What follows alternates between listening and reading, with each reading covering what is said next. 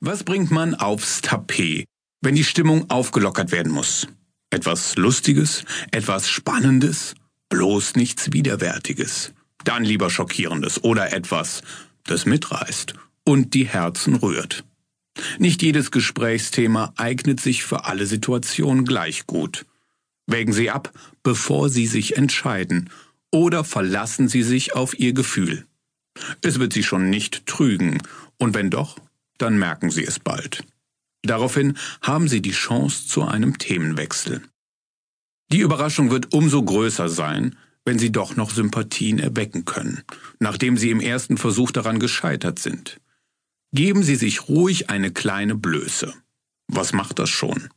So taut man Menschen auf, sofern man sie nicht böse abschreckt. Natürlich lässt sich auch ins Fettnäpfchen treten. Doch wer das einmal getan hat, dem passiert es so leicht nicht wieder und dann vielleicht an einer entscheidenden Stelle.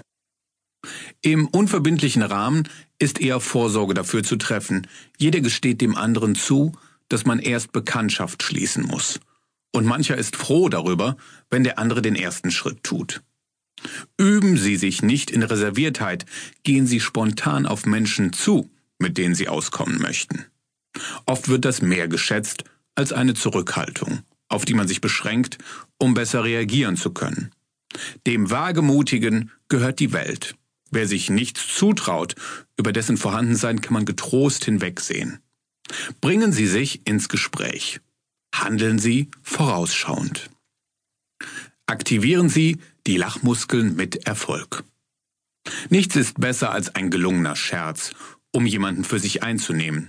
Das baut Spannungen ab, weckt ungeahnte Sympathien und kann lange in guter